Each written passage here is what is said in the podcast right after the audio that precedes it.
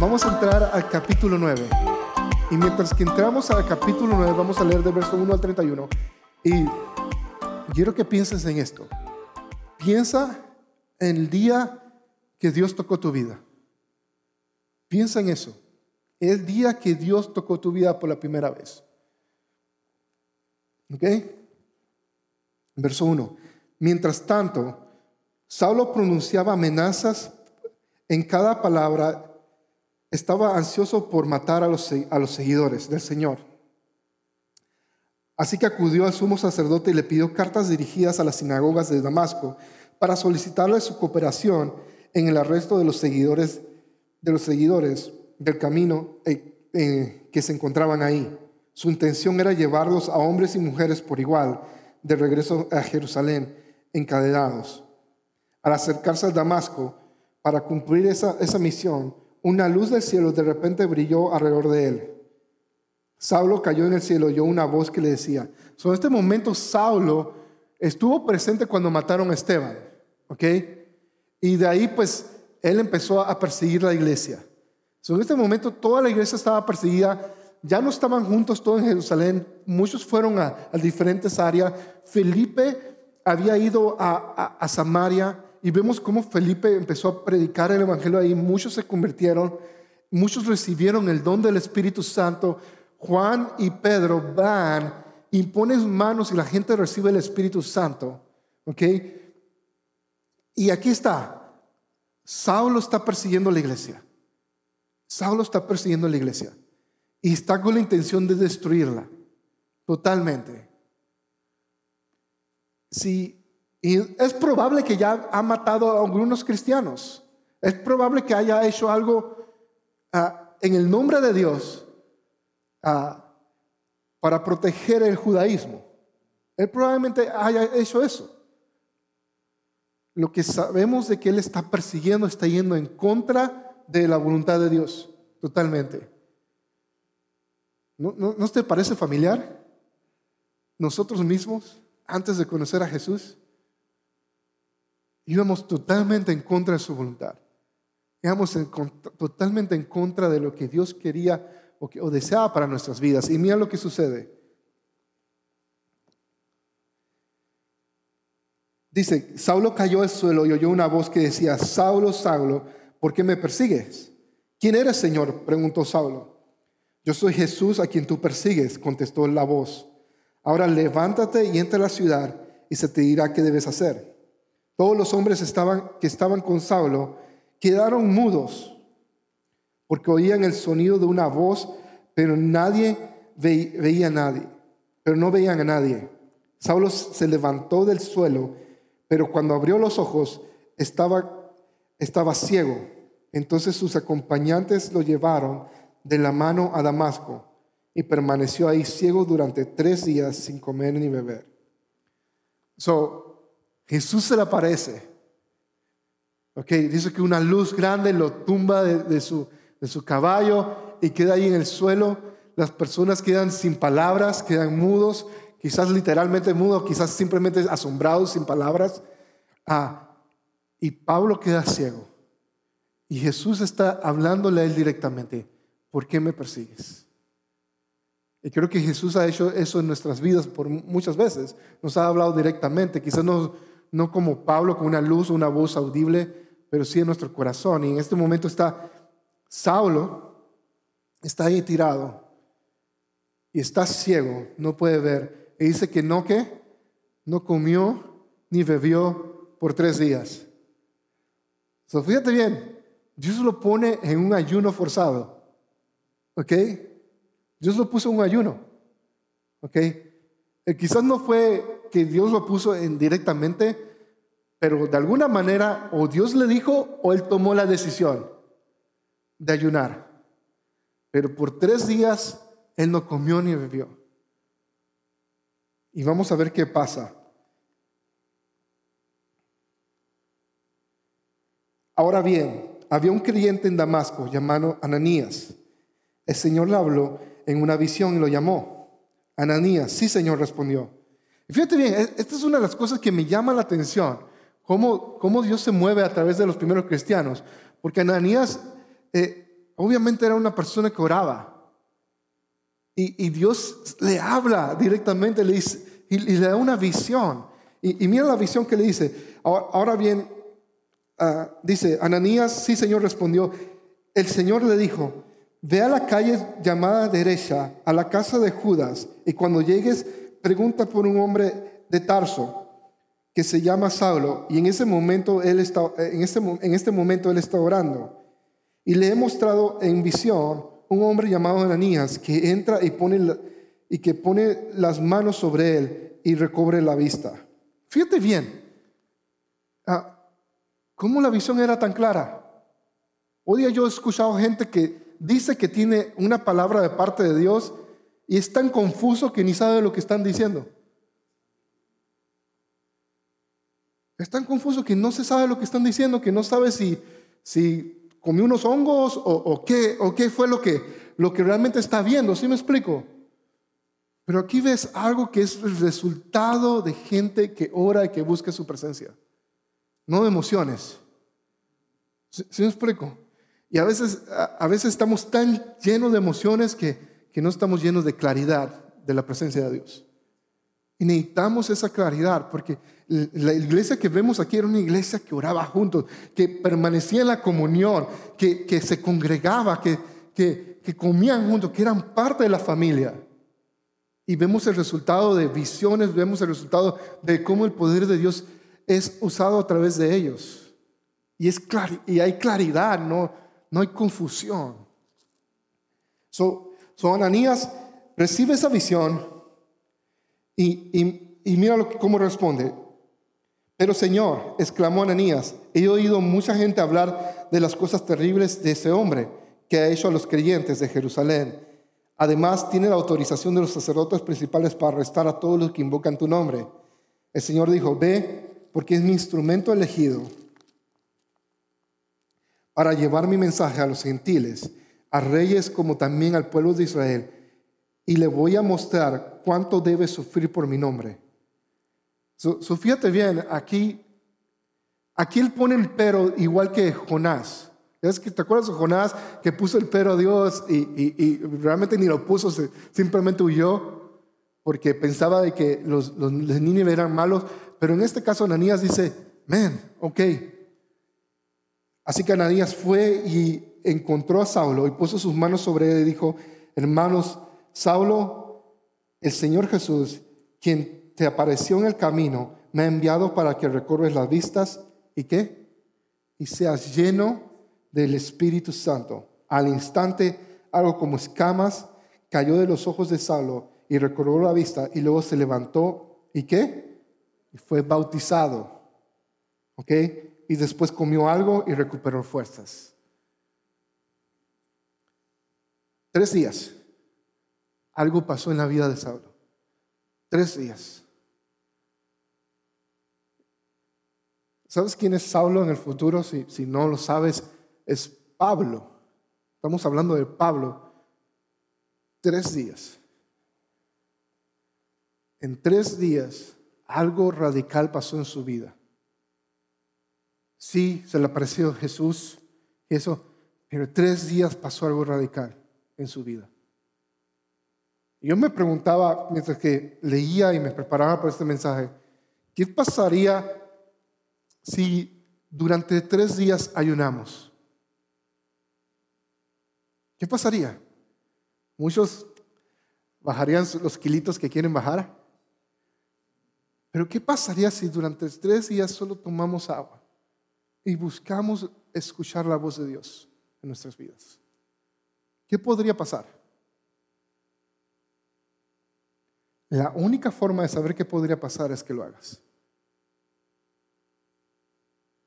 Pero algo radical pasó en la vida de Saulo que se convierte en un apóstol, un apóstol y que Dios lo usa de manera grande. Que quiero retarte a que consideres tres días de ayuno para buscar, buscar a Dios. Solamente por, por nada en especial, simplemente porque quieres, lo quieres a Él.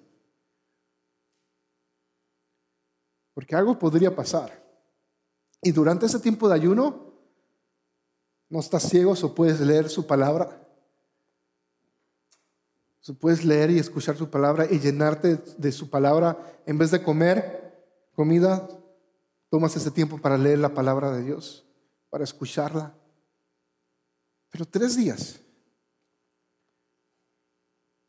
Dice, Saulo se quedó unos días con los creyentes de Damasco y enseguida comenzó a predicar acerca de Jesús en las sinagogas diciendo, Él es verdaderamente el Hijo de Dios. ¿Cuánto tiempo pasó desde la conversión de Saulo para que él pudiera predicar?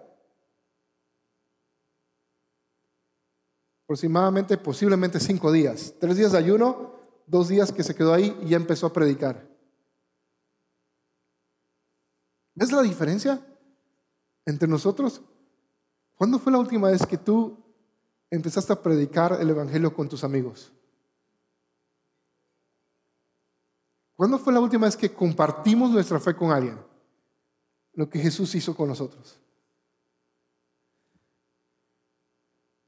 Ahora, desde ese tiempo que lo hiciste, cuentas desde hoy hasta hace cuántos años recibiste a Jesús en tu vida. Y vas a ver que hay una hay una inconsistencia en nuestro estilo de vivir con, lo que vemos en la Biblia. ¿Y sabes qué? Lo hemos tratado de normalizar diciendo, ah, es que las épocas son diferentes, es que tenemos que ser más prudentes. Créeme, ellos nunca fueron prudentes, por eso fueron perseguidos. E, es la diferencia. Pero hoy día hemos normalizado tanto las cosas que pensamos de que, de que el no hablar de Jesús está bien, cuando somos llamados para más. honestamente, somos llamados para hablar de Jesús a todas las naciones. Está en la Biblia, en la Gran Comisión, Jesús mismo lo dijo. cuando acabamos de participar de la Santa Cena y, y eso es lo que representa representa eh, eh, eh, la obra de Cristo en nuestras vidas y, recordar eso, compartirlo con otros y anunciar la venida del Señor. Hay algo que no, no ha hecho clic en nosotros. Hay algo que no ha hecho clic en mí personalmente en cuanto a esto. Que, que sé que el Espíritu Santo nos está llevando a nosotros a ser diferente hay algo que cuando yo leo el libro de Hechos y veo que ellos compartían el pan y todas esas cosas, ¿se acuerdan el, segundo mensaje o el primer mensaje que hablamos de la bomba de humo? Y que a veces termina el servicio y tiramos esa bomba de humo y desaparecemos y nos creemos Batman y estamos ahí. Simplemente desaparecemos y no tenemos comunión unos con otros. Hay algo diferente que debe suceder en la iglesia donde donde genuinamente haya un interés de uno por el otro. Donde genuino, pero, pero no va a comenzar porque una prédica, no va a comenzar porque, porque se haga un evento, va a comenzar eso cuando tú y yo decidamos hacerlos. E, es, es simple, yo no te puedo obligar, pero te puedo decir de que, de que hoy podemos ir todos a Chipotle y que tú decías, sabes que yo voy a invitar a esta familia. Así de simple puede suceder.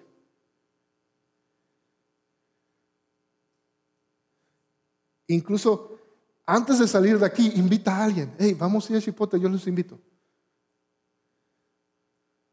Y hay gente que simplemente financieramente no puede hacerlo.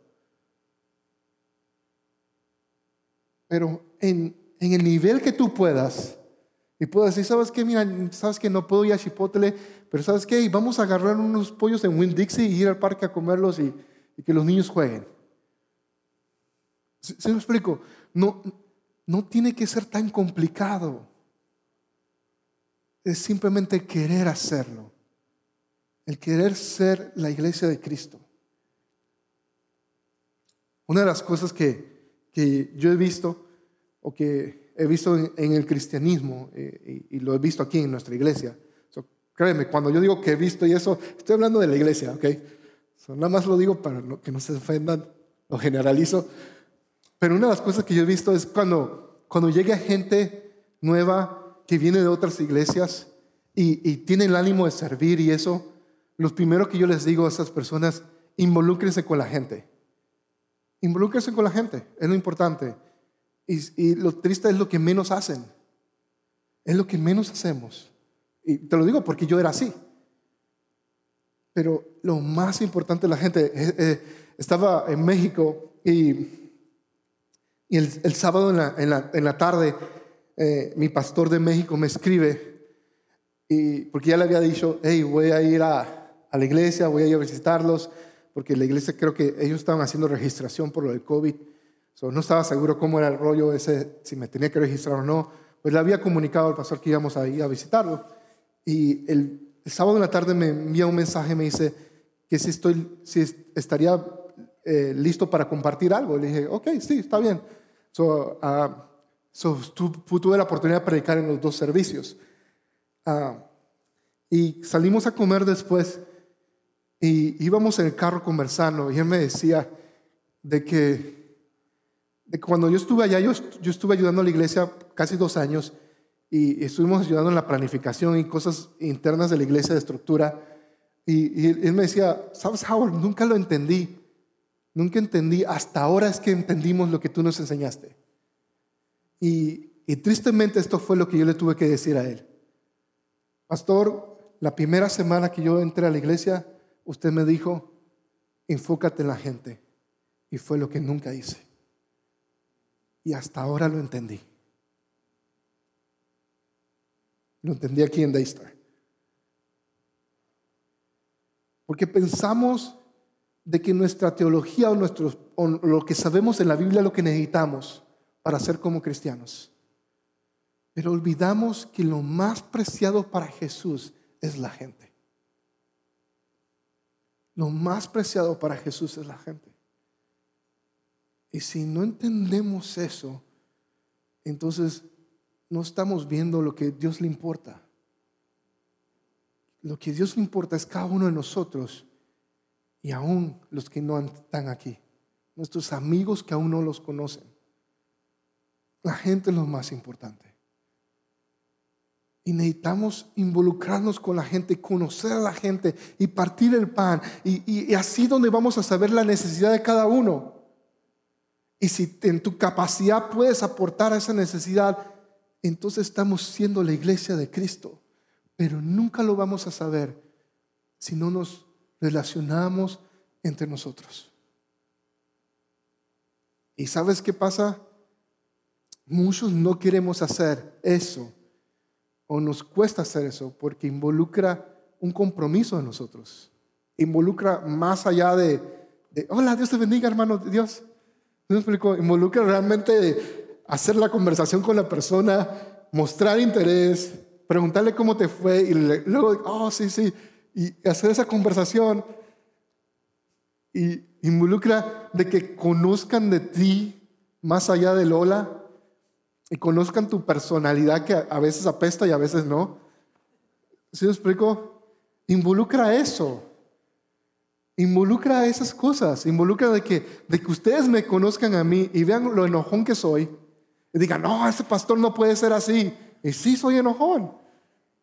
Involucra que vean todos esos aspectos de mí, pero yo también que vea los trapos sucios tuyos y tú veas los míos. Y que, y que ahí cuando los veas me ayudes a limpiar esos trapos y yo ayudo a limpiar los tuyos.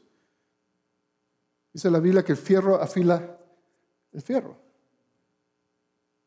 Ese es el propósito de la iglesia. Pero si estamos escondidos en nuestros mundos, y no compartimos el pan, no oramos juntos, entonces no estamos siendo la iglesia de Cristo. Y eso es lo difícil. Quizás por eso no existen muchas iglesias como el libro de Hechos. Porque es difícil, requiere mucho más de lo que de lo que hoy día es la iglesia. Pero cuando empezamos a vivir de esta manera como el libro de Hechos, empezamos a ver el poder sobrenatural de Dios, de que Dios te pueda dar una visión hoy y te diga, ve a la casa de tal persona porque yo le he hablado y quiero que le ores por esa persona, como Ananías hizo con Pablo. ¿Ves que aquí hay dos personas? Está Saulo y está Ananías. Está el, el, el, el inconverso, el, el filisteo, como le quieras llamar, y está el cristiano que dice, oh, pero Señor, yo he escuchado esto. Y Dios le dice, no, pero aún así yo lo voy a usar. ¿Y sabes qué hizo? Obedeció. Obedeció.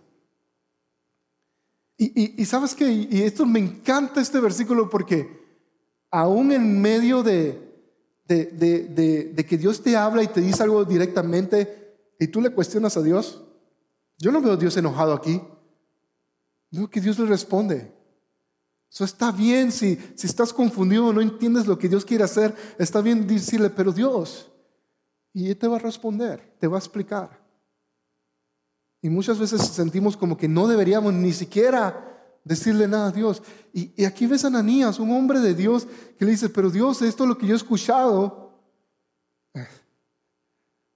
Y Dios le afirma, no, yo lo voy a usar. Y, va a Ananías y ora por él y, sucede eso. Eh, eh, eh, Saulo empieza a predicar de que, de que realmente él es el Mesías. Y luego continúa a Dice Saulo se quedó unos días con los creyentes y enseguida comenzó a predicar acerca de Jesús en las sinagogas diciendo, Él es verdaderamente el Hijo de Dios. Y todos los que oían quedaban asombrados. ¿No, ¿No es este el mismo hombre que causó tantos estragos entre los seguidores de Jesús en Jerusalén y se preguntaban, ¿y no, no llegó aquí para arrestarnos y llevarnos encadenados ante los sacerdotes principales? La predicación de Saulo se hacía cada vez más poderosa y los judíos de Damasco no podían refutar las pruebas de que Jesús verdaderamente era el Mesías. Poco tiempo después, unos judíos conspiraron para matarlo. Día y noche vigilaban la puerta de la ciudad para poder asesinarlo, pero Saulo se le informó acerca del complot, de modo que durante la noche algunos creyentes lo bajaron en un canasto grande por una abertura que había en la muralla de la ciudad. Y cuando Saulo llegó a Jerusalén, trató de reunirse con los creyentes, pero todos le tenían miedo. No creían de verdad que se había convertido en un creyente. Entonces Bernabé, okay, esta persona es bien importante. Okay, Ananías, Bernabé son personas importantes en, este, en, este, en lo que estamos leyendo.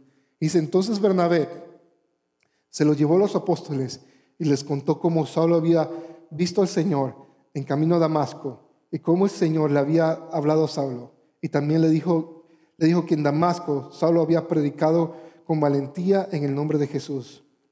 Así que Saulo quedó con los apóstoles y los acompañó durante, eh, por toda Jerusalén, predicando con valor en el nombre del Señor. Y debatió con algunos judíos que hablaban griego, pero ellos trataron de matarlo. Y cuando los creyentes se enteraron, lo llevaron a Cesarea y lo enviaron a Tarso, a su ciudad natal. La iglesia entonces tuvo paz por toda Judea, Galilea y Samaria y se fortalecía. Y los creyentes vivían en el temor del Señor y con la ayuda del Espíritu Santo también creció en número. So, la iglesia crecía, pero fíjate bien, por el acto de Ananías, por, la, por lo que hizo Jesús en la vida de Saulo, dijo que ¿Te acuerdas que empezó la persecución? Dijo que esto trajo un tiempo de paz. Y, y tomó dos personas, tomó a Ananías y tomó un Bernabé, y vamos a ver Bernabé más adelante y vamos a hablar más de él, ¿ok? Porque lo vamos a ver cómo, cómo Dios usa a Bernabé. Pero a veces necesitamos a alguien. Hay gente nueva en la fe que necesita que alguien crea en ellos. Quizás tú tienes muchos años en la fe y todavía estás esperando a un Bernabé o un Ananías en tu vida. Alguien que te diga, tú eres mucho más de cómo te veían antes. Alguien que te diga, tú eres mucho más que ese pecado que no puede salir. Pero ¿cómo podemos ser esas personas, esos Bernabés, esos Ananías? Necesitamos orar juntos. Necesitamos empezar a vivir como los primeros cristianos. Necesitamos ser ese Bernabé, ese Ananías para entre nosotros. Para traer ese consuelo, para traer ese ánimo. De ahora en adelante, Bernabé es la persona que acompaña a Saulo y de cierta manera empieza a discipular a Saulo. Y vas a escuchar en los siguientes capítulos, vas a escuchar y Bernabé y Saulo, Bernabé y Pablo. Pero ¿sabes qué pasa más adelante? Cambia el orden. Empieza a decir Pablo y Bernabé. Pero vas a ver cómo Bernabé es la persona que, que cubre a Saulo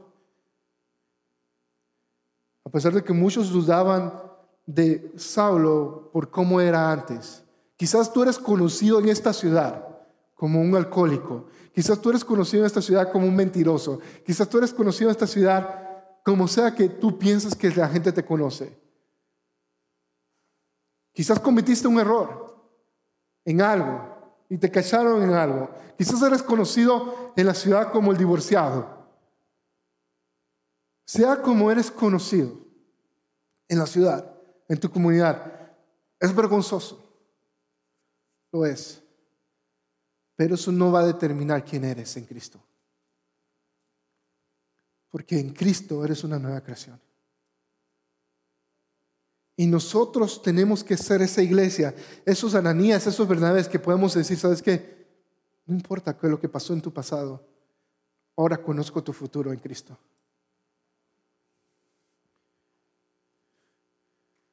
necesitamos creer eso, porque hay gente afuera que necesita eso de nosotros. Que cuando vengan a los pies de Jesús, no los veamos como asesinos, como, como esto, como lo otro, sino los veamos con el potencial de lo que Dios puede hacer en sus vidas.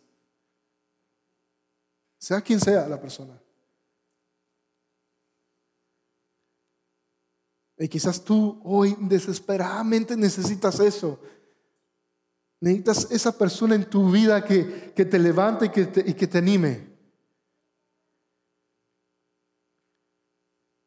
Y lo único que te digo es esto,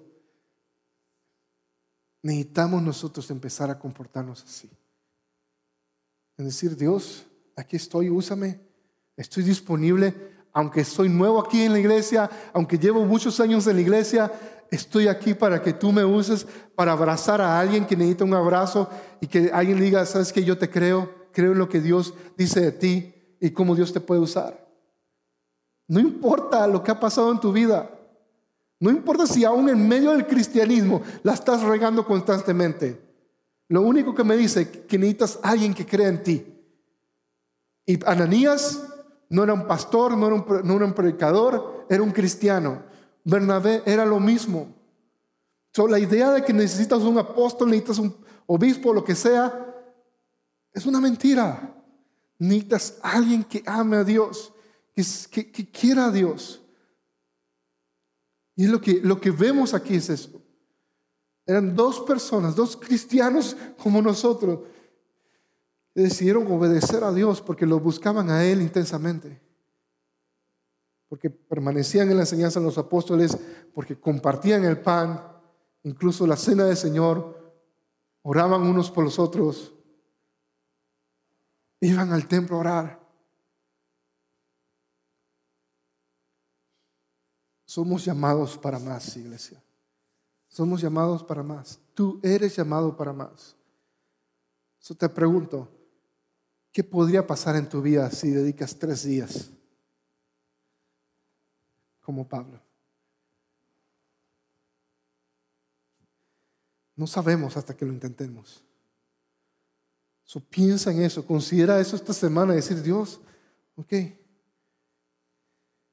Considera las próximas semanas tomar un tiempo de ayuno y decir, Dios, yo creo que tú puedes hacer algo en mi vida y que tú me puedes usar de la misma manera que Saulo.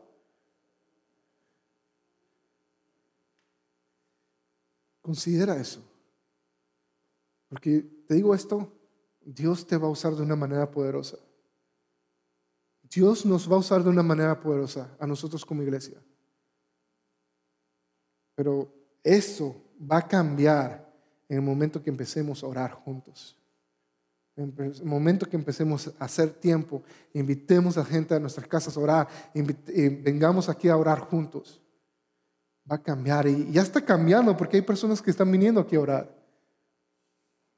Eh, el tiempo de hoy de oración estuvo genial. El miércoles estuvimos aquí orando, algunas personas llegaron tarde, pero estuvimos orando.